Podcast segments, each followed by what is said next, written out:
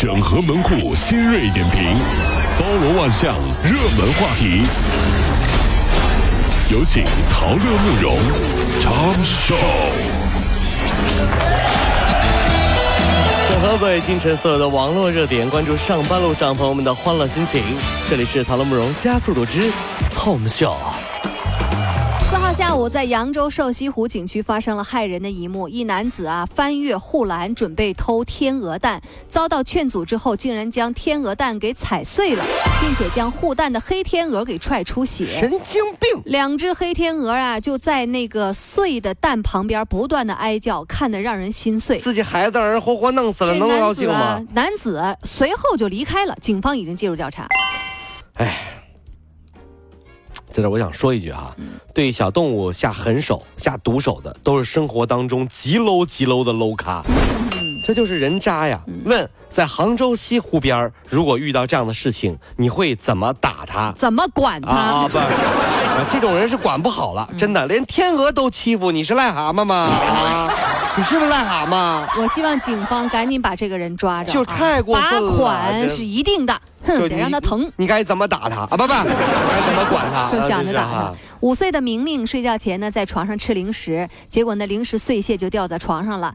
当天晚上，明明突然间失痛失声痛哭，原来啊是闻香而来的蟑螂钻进了孩子的耳朵哎。呦，到医院的时候啊，耳朵已经是红肿不堪了。最终啊，医生是借助耳纤维镜才把那蟑螂取了出来。小时候爸妈也和我说，睡觉之前不能吃零食啊。我以为是爸妈怕我得蛀牙。长大了，我妈告诉我，因为我睡着了，他们就去看电视剧了。如果零食都被我吃了，他们怎么办？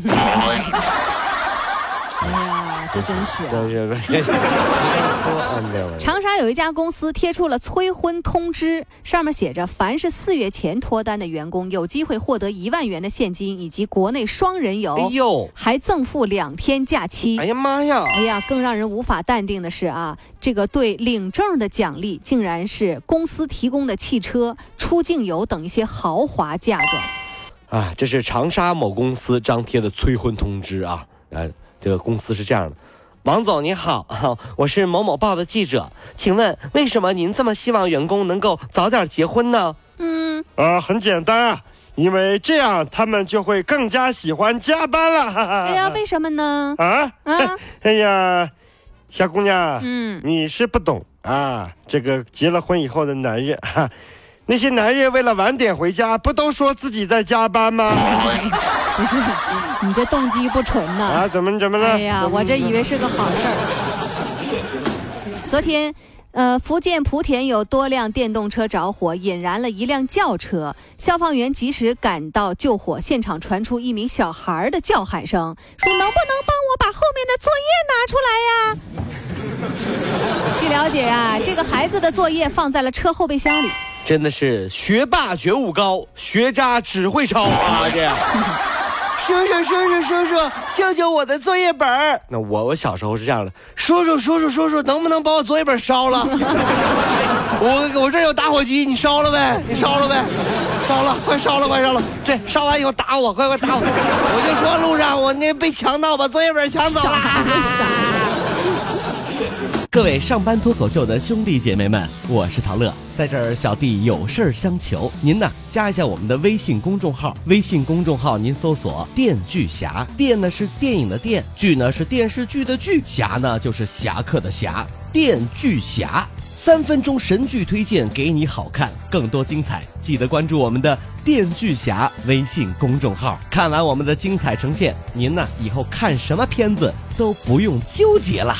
也麻烦各位帮我们多做宣传，在这儿谢谢您了。国新办昨天啊举行这个网络降费提速的发布会，这会上就公布了，二零一七年的十月一号开始，三大运营商将全部取消手机国内长途和漫游费。好怀念那个年代啊！打电话呢有点小贵，对不对？嗯远方的人，珍惜的人呢，约一次周末聊一次 QQ，记不记得那时候啊？嗯去网吧聊一次有 QQ，有有对，约好了，我们周末见，QQ 聊啊。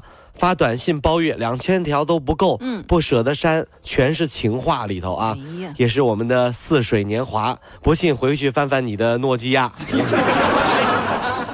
两千多条，两千多条。哎啊真的，那以前的诺基亚大家还留着吗？没有。我想问问大家我的那个就没有，没有丢了都。不是，就是呃，换新手机就那么给那个卖了，那时候也不存在哦，卖了是吧？对那短信还在里头吗？嗯、不知道啊，哎呦，那里面短信啊，真的是反正我我正常，我的短信挺正常，我就不知道你了。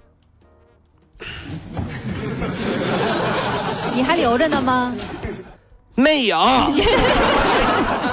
所以你都都扔换号了。所以换号了是不是？是嗯，哎呀，一百多个妹子，可惜了。你什么一百多哪一百多妹子？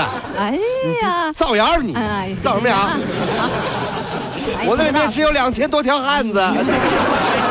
英国有一家动物园啊被勒令关闭了，因为呢，在过去的三年里，这家动物园养死了将近五百只动物。哎呦我天！哎呀，这个园里啊，还有很多动物现在仍然生活在水深火热之中。有满身伤痕的长颈鹿在那儿支棱个脑袋，有一只花豹啊，竟然是由于饥饿，哎呀，它啃自己的爪子，哎呦，真太恐怖是了。真的吗？简直就是人间炼狱啊！嗯我一直都觉得动物园啊是一种神奇的存在。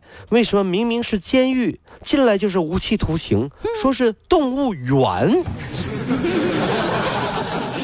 大家觉得是不是很诡异呢？动物园，动物进来一呃，那也对啊，动物园，动物园进去也就没什么缘了。你看到没？找女朋友都是抓阄的，然后呢，饲养员说谁是你媳妇儿？谁这？这就是你媳妇儿啊！然后旁边还在看着，哎呀，行不行啊？这几天，你拉倒吧你！你说这是人的话，你受得了啊？我进关里头了，我无期徒刑了，我跟谁找对象，你还得给我派啊？真是啊！最近啊，乌鲁木齐有一五岁的女孩果果被独自锁在了家里，她竟然模仿着动画片儿的这样的情景，撑开了一把伞，从十一楼跳了下哎去。呦，结果啊，掉到了四楼的平台上，摔成了重伤，到现在还在重症监护室治疗呢。那么问题来了，如何告诉孩子动画和现实的区别呢？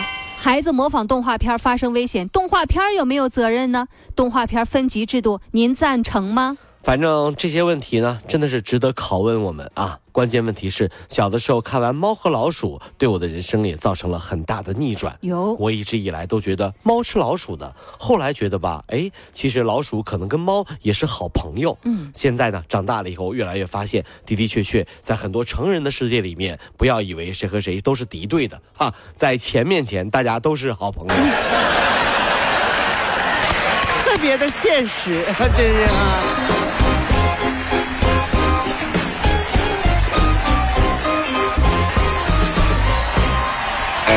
巨侠用影像干掉寂寞，分享神作，封杀烂片。影视老司机专业审片二十年，加关注帮您省钱省时间。